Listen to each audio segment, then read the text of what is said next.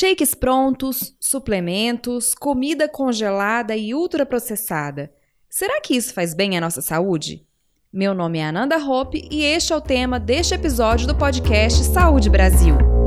Saúde. Saúde. Saúde. Saúde. Saúde. Saúde. Saúde, é. Saúde Brasil.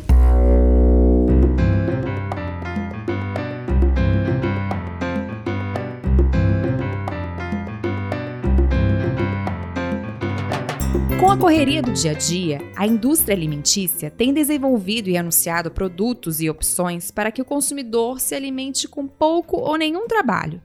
São alimentos congelados e ultraprocessados, acondicionados em embalagens e pacotes que vão do freezer ao micro-ondas, refeições que vão da lata ao prato, ou ainda que dispensam até a geladeira.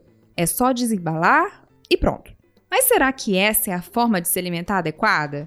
Convidamos a nutricionista Mariana Melendes e a nutróloga Melissa Fausto para conversar conosco sobre o assunto.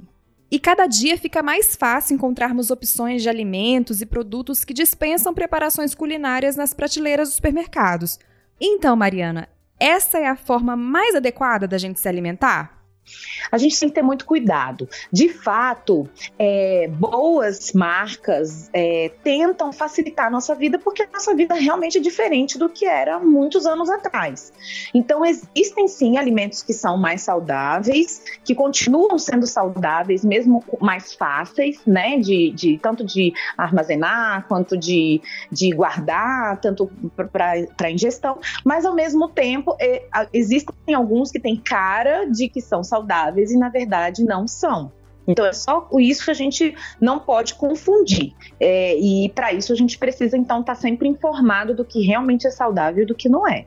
É, porque muitos deles são vendidos como diet, light, inclusive como mais saudáveis, né? Com vitaminas, eles destacam várias coisas na embalagem para convencer o consumidor a levar para casa. Quais são os cuidados que a gente tem que ter, Mariana? Então, olha, para começar, a gente tem que lembrar que quanto mais in natura um alimento tiver, mais próximo do saudável ele tá. Se ele é um alimento que a gente encontra ele na natureza de uma forma é, igual ao que está sendo vendido, a chance dele ser saudável é muito grande. Existem categorias né, de processamento dos alimentos. Uhum. Então, os alimentos in natura são as frutas, a, por exemplo, que, que, a gente não precisa processar, a não ser tirar a sujeira né, da fruta ou lavar a fruta, uhum. higienizar de alguma maneira. Mas os alimentos que já são, passam por um, estão dentro de um pacote, por exemplo, né, precisam uhum. ser, passar por algum processo químico, eles já são alimentos que têm alguma manipulação que já pode ter tirado algum benefício nutricional dele. Então, é a primeira dica que eu acho que a gente tem que ter. Quanto mais próximo do encontrado na natureza, mais a chance de ter, ser saudável. Quanto mais embalado, mais é, transformado a pó ou outro tipo de alimento diferente do natural, provavelmente ele não é tão saudável assim. Isso é legal de, de, de, você pensar. Em relação aos produtos, então, light diet, não necessariamente todas as pessoas precisam desse tipo de produto para se, serem mais saudáveis. Uhum. E é isso que às vezes a indústria confunde a gente, né? A grande maioria das pessoas não precisa de ingerir alimentos light nem diet, uhum. né? É, é são alimentos, os alimentos na sua forma natural. O light diet é para grupos específicos. A pessoa precisa reduzir o colesterol, ela precisa de, é, controlar o seu diabetes. Aí ela precisa, de repente, de alimentos que são modificados é, com menor teor de açúcar ou menor teor de gordura. O ideal é procurar um profissional que te diga: Sempre. olha, é, você tem que procurar uma alimentação light, uma alimentação Exatamente. diet. Não, eu, ah, eu vi no meu exame Exatamente. de sangue, eu vou para esse lado aqui. Exatamente. Então, não tentar não ser enganado pela indústria, né? Sim. Tentar buscar uma orientação de um profissional que realmente estudou aquilo e que vai direcionar exatamente qual alimentação é melhor para aquela sua condição. E Melissa, como o nosso corpo responde a esses tipos de alimento, os congelados, enlatados e empacotados? Em relação a freezer, micro-ondas e lata, o problema não é nem propriamente os eletrodomésticos ou a embalagem. O problema são os ingredientes dos quais o alimento é feito, né? Então é sempre interessante a gente ler quais são os ingredientes que foram usados para fazer aquele prato pronto. O que quando a gente está falando de alimento ultraprocessado, na maioria das vezes não são ingredientes que a gente conhece como alimento. Então tem corantes, preservantes, edulcorantes, adoçantes, glutamato monossódico, óleos vegetais, gordura trans, que ainda é permitido uma certa quantidade. Então, todos esses ingredientes são ruins, né, para o nosso corpo, porque não são comida, não são combustível para o nosso corpo. É como você ter um carro a álcool que você coloca a gasolina. Então, aquele não é o combustível adequado e vai acabar tendo uma consequência, né? Em relação aos alimentos que dispensam o uso da geladeira, então é justamente o mesmo problema. Se dispensa o uso da geladeira e é um alimento teoricamente perecível, então é porque foi usado ali uma quantidade de preservantes ou então foram usadas coisas que não são consideradas comida de verdade, né? como por exemplo os óleos vegetais, né? O óleo de soja, óleo de milho, que são óleos que não estragam, que ficam na prateleira por muito tempo. Então aquilo não é uma gordura saudável, né? Considerada saudável. Então, o nosso corpo responde a esse tipo de alimento tendo que lidar com ele de uma forma a, anômala, né? Então, como se fosse uma intoxicação crônica, lenta. Então, o nosso organismo ele tem a tendência de, aos poucos, ir se deteriorando quando a gente só come esse tipo de, de comida, né? Então, e os alimentos ultraprocessados são aqueles, por exemplo, biscoito recheado, pacote de biscoito, é, barrinhas que, de cereais com ingredientes de baixa qualidade, cereais matinais, que são ingredientes que ficam em caixas e também não estragam. Então, também a gente não considera comida de verdade, né? E tem o mesmo impacto no nosso organismo que os outros alimentos que a gente falou. Uhum. E Mariana, nas farmácias e nos supermercados a gente encontra prateleiras com várias opções, inclusive de shakes, né? Que sugerem uhum. o consumo como substituição de uma refeição. É, além uhum. daquele apelo, assim, de que ah, a comida já vem pronta, você é só misturar uhum. com água e, e pronto, tá feito. É correto fazer uhum. essa troca? Então, o ser humano, ele não é feito, ele não é que nem um tanque de combustível, que você enche de gasolina, pronto, tá cheio, agora é só gastar. Uhum. Se nós fôssemos assim, provavelmente seria porque aí a gente encheria nosso estômago de carboidrato, proteína, gordura. Pronto, tá tudo equilibrado? Pode ser tudo isso num shake. Nós temos muitas coisas envolvidas na nossa alimentação, né? Então existe a tradição, existe é, a, a, a, aquele, aquela conforto que o alimento dá pra gente, que uhum. não precisa ser tirado da gente para ser uma coisa uh, boa, né? Uhum. Tem a parte comportamental que a gente não pode esquecer que o alimento traz. Além do prazer, né? Uma comida bem feita, uma comida bem preparada, isso não, o shake não substitui. Então, a alimentação ela é complexa porque nós somos seres complexos né? Uhum. E, e, e, nutricionalmente, se a gente olhar só do ponto de vista nutricional, no sentido é, é, bioquímico, às vezes o shake ele tem a mesma composição de uma alimento, de uma refeição, uhum. né? Onde é uma comida de verdade mesmo. Mas ele não fornece todos esses outros quesitos que são importantes na nossa alimentação também. Uhum. Então, é correto? Em alguns casos, é importante, precisamos, mas novamente a gente chega naquela, naquele ponto. Se o paciente, a pessoa, o indivíduo tiver com alguma doença específica, que ele precise naquele momento utilizar daquela forma. Uhum. Mas trocar por trocar, não, provavelmente não vai ser mais saudável, não. Mas tem algum shake que seja bom para a saúde que a gente possa fazer em casa? Ah, existe. A primeira coisa que eu pergunto pro paciente quando eu tô no consultório, quando ele já vem para mim falando que toma um shake, olha, doutor, eu faço um shake de manhã. Aí a primeira coisa que eu pergunto, posso, ele fala, né? Posso tomar? Eu falo, você gosta? E é engraçado porque mais da metade das pessoas falam: não, eu tomo porque fulano me ensinou, eu tomo porque eu sei que é saudável, eu tomo porque. Aí eu falo, então para mim já não presta. Eu vi né? fulano né? no então, Instagram que, que toma esse Exatamente. Shake. Uhum. Então, a primeira coisa, é gostoso, é uma coisa que te dá prazer, porque a gente uhum. não vai comer nada que não dê prazer. Aí a pessoa, quando fala sim, aí eu passo para o próximo passo. Então vamos ver a composição, né? Uhum. Então existe sim vitamina, uma vitamina para quem não tem problemas com, com leite, com lactose, né? É, fazer uma vitamina de frutas, por exemplo, e incluir uma fibra, uma vitamina com uma, uma aveia ou com algum farelo. Uhum. É um tipo de shake que é saudável. Às vezes a gente precisa complementar proteína na dieta das pessoas, então a gente inclui um módulo de proteína. Num, numa bebida, num shake. Não tem problema nenhum, mas isso tem que trazer prazer para a pessoa e não a pessoa não simplesmente substituir. É, a gente desmistifica isso muito no consultório quando a pessoa ela toma shake por várias vezes aí quando eu mostro para ela que é uma composição igualzinha a ela se ela estivesse comendo uma fatia de pão com queijo uhum. e, e, uma fruta uhum. e a pessoa uhum. fala meu Deus, era melhor estar tá comendo não acredito pão. que eu tô comendo muito melhor. Então, é, é, isso só que a gente tem que ter na cabeça. Não é uhum. que é totalmente errado usar o shake, mas muitas vezes você podia estar tá ingerindo comida de verdade, que é muito mais prazeroso muitas das vezes. Agora, existem situações que eu preciso aumentar o valor calórico, por exemplo, da ingestão. Pacientes idosos, eu atendo muito pacientes idosos com é, diminuição de massa muscular. Uhum. Então, um shake me ajuda a, a que ele possa ingerir mais calorias num pequeno volume de alimento. Então, uhum. ele, o shake ajuda a gente em muitas coisas, em muitas fases da vida, em muitas situações, sim. Mas, normalmente, a, o ideal é, é comer. E Melissa, falando nos alimentos ultraprocessados, qual é o impacto na nossa saúde quando optamos por eles? Quando a gente opta por alimentos ultraprocessados com, compondo a maior parte da nossa alimentação, o nosso organismo aos poucos vai tendo dois problemas. O primeiro é a falta de nutrientes que ele precisa para funcionar adequadamente, que a gente consegue com a comida de verdade, né?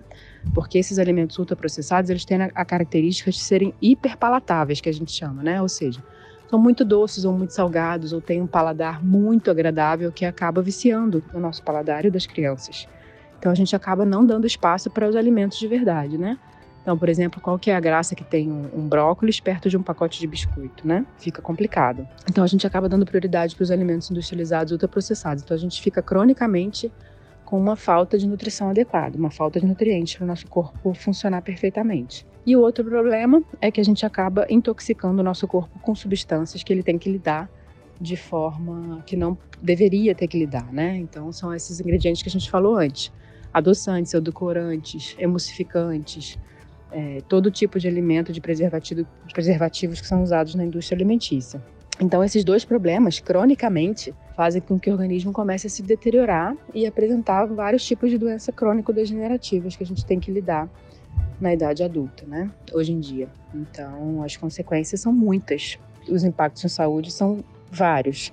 Desde sintomas como enxaqueca, é, depressão. Hoje em dia a gente sabe bastante a correlação que existe entre o intestino e várias outras doenças no nosso organismo, né? Então, se a gente come mal, nosso intestino sofre e a partir do intestino, vários outros tipos de doença podem se desenvolver, né? Doenças autoimunes, doenças inflamatórias crônicas, artrites, artroses, enfim, todo tipo de degeneração que o nosso organismo vem sofrendo, né? Diabetes, hipertensão, as síndromes metabólicas todas, né? Então, todo esse impacto acontece quando a gente faz a base da nossa alimentação de alimentos ultraprocessados. Então, a base da nossa alimentação deveria ser comida de verdade. O que, que é o conceito de comida de verdade? É aquela comida que está pronta na natureza para ser ingerida. Então, todas as carnes, os ovos, os vegetais, as raízes e as frutas.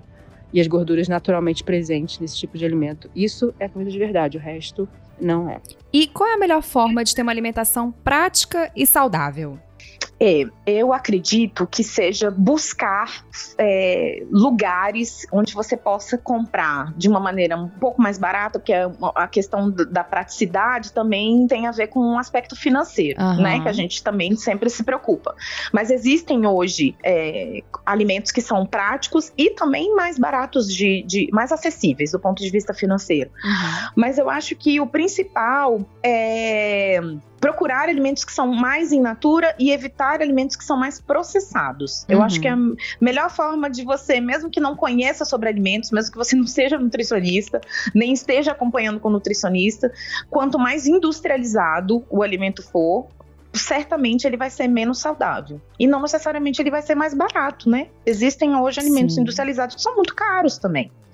Então, a praticidade, eu acho que está em avaliar bem no custo se aquele se tem um benefício em relação àquele custo e buscar orientação. Eu acho que é tão individual isso, Ananda, que fica um pouco difícil é, dar uma fórmula geral, né? Uhum. Eu preciso, na verdade, saber para aquele meu momento, para aquela minha rotina de vida, uhum. é, o que que seria mais prático para mim, que pode não ser para outra pessoa, pode não ser para você. Sim. Né? E considerando sempre a preferência alimentar daquela pessoa. Isso é muito importante para que seja duradouro né? Senão a gente não consegue fazer por muito tempo. E olhando por esse lado, pensando nas comidas congeladas, a, com um pouco de planejamento, a pessoa consegue congelar a própria comida, né, Mariana? Não precisa comprar a comida congelada, Exatamente. que às vezes nem sabe como foi processada, se tem às vezes algum conservante ou como é que foi Exatamente. o trato com aquele alimento, não é? Exatamente. Hoje em dia existem muitas empresas muito boas e muito sérias. Sim, isso é verdade. Que, que, que, que congelam alimentos de uma forma muito legal. Então, hoje em dia existe essa preocupação. Então, a gente tem esse nicho aí. Uhum. Mas se você acha que, que para o custo né, não vale a pena, a gente pode hoje congelar praticamente tudo. Uhum. Né? Então, é, antes existia esse mito assim que o congelamento destruía as vitaminas, alterava o valor nutricional do alimento. Uhum. E não. Hoje em dia, pouquíssimas coisas, é, quando você congela, alteram qualquer é, teor nutricional do alimento. Uhum. Agora, a parte do descongelar é que a gente precisa orientar melhor. Porque uhum. o descongelar é que às vezes altera a característica do, do alimento, né? Então, por exemplo, não congelar tudo junto, deixa, é, uhum. já por porcionar, porque aí na hora que você for descongelar, você descongela só aquela porção que você vai ingerir, porque uhum. o descongelar e congelar, descongelar e congelar é que às vezes altera tanta característica estragar, mesmo. Né? E também a característica também, não só organoléptica, né, que é aquela sensorial mesmo, é, sabor e tudo, mas a, a, é, a, integridade mesmo micro, microbiológica do alimento, né, isso é importante. Mas é isso, você congelar pequenas porções a, te ajuda, né, deixa uma coisa prática uhum. e ao mesmo tempo faz com que você não tenha problemas com isso. E a questão também de você já, por exemplo, uma outra dica que eu dou muito no consultório, né, congela as porções uhum. e você tem que se planejar, não tem jeito. Então de manhã você acorda e já pensa assim: olha, hoje na janta eu vou comer hambúrguer de carne moída, que eu fiz, congelado. Então você já desce para a geladeira o seu hambúrguer uhum. e aí durante o dia ele vai descongelar na geladeira, que é uma das melhores formas de descongelar, uhum. né, o uhum. alimento. E à noite quando você chegar é só você botar no forno ou na, na, na assadeira, em qualquer outro formato. Então o planejamento também é importante para que isso dê certo. Porque senão a gente com fome acaba pegando o que está mais fácil, né, mais à mão e nem sempre é a melhor opção. Com certeza. Então, assim, o mínimo planejamento, e a gente, no, no consultório, a gente ajuda muito essa questão, principalmente de planejar a semana, né? Uhum. Já deixa a sua semana planejada, a gente até pega um papel, ensina a fazer um cardápiozinho. O que, é que você vai comer segunda, o que, é que você vai comer na terça, e na quarta, e na quinta. Às vezes sai do planejamento, uhum. mas pelo menos você evita, é uma estratégia para você evitar aquele período da, da fome. Fome a gente não pode, né? Nem no supermercado com fome uhum. e nem chegar em casa com fome para preparar alguma coisa para comer que seja rápida, porque senão provavelmente você vai preparar alguma coisa que seja mais calórica. E você, quer ter uma alimentação mais saudável? Segundo a orientação do Guia Alimentar para a População Brasileira, o melhor é consumirmos alimentos in natura ou minimamente processados e preparações culinárias a alimentos ultraprocessados, ou seja, aqueles que estão presentes na natureza, se você quiser saber mais sobre como ter uma alimentação mais saudável, o guia está disponível para download no site do Ministério da Saúde, em www.saude.gov.br. Agradecemos a participação da nutricionista Mariana Melendes e da nutróloga Melissa Fausto e a você ouvinte pela companhia. Até o próximo episódio do podcast Saúde Brasil.